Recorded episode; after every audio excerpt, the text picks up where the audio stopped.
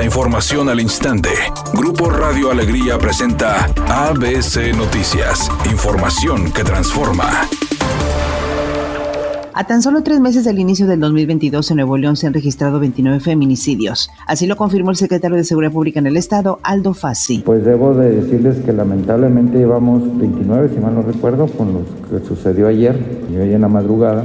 La mayoría, 21, tienen que ver con temas de drogas.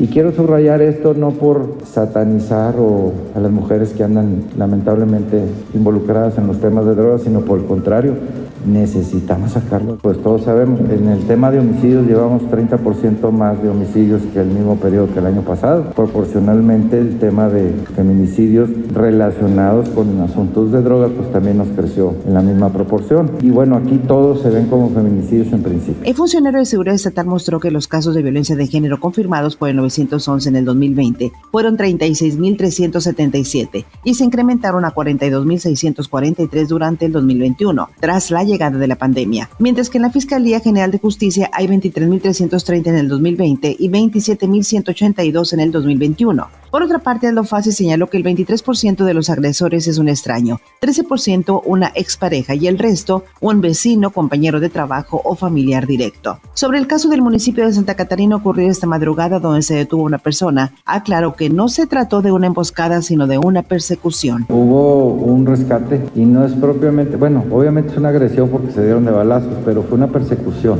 fue un enfrentamiento más propiamente dicho. No fue una trampa contra la policía para agredir.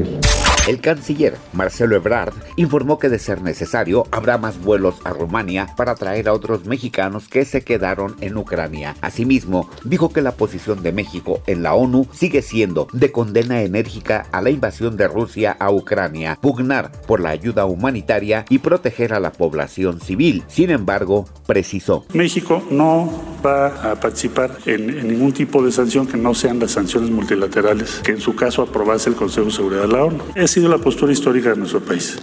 Editorial ABC con Eduardo Garza. Pues sí, llegaron muchos soldados y guardias nacionales a patrullar la ciudad y los municipios rurales. Pero hay quienes dicen que darán pocos resultados, pues más allá de desfilar por calles, avenidas y carreteras, hay poco apoyo en trabajo de inteligencia y combate al delito, desde aquel de alto impacto hasta robos en casas y transeúntes. Así están las cosas en blanco y negro, y es lo que se dice en la propia Secretaría de Seguridad Pública del Estado.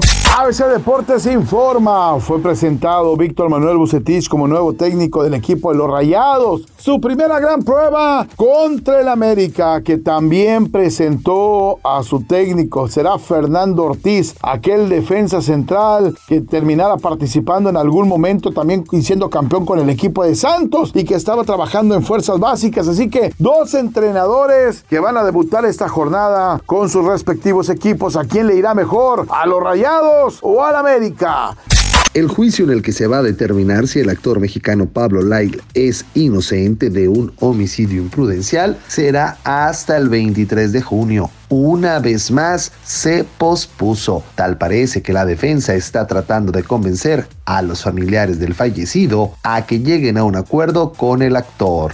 Es un día con cielo parcialmente nublado. Se espera una temperatura máxima de 26 grados, una mínima de 18. Para mañana sábado se pronostica un día con cielo parcialmente nublado. Una temperatura máxima de 30 grados, una mínima de 16. La actual en el centro de Monterrey, 20 grados. ABC Noticias. Información que transforma.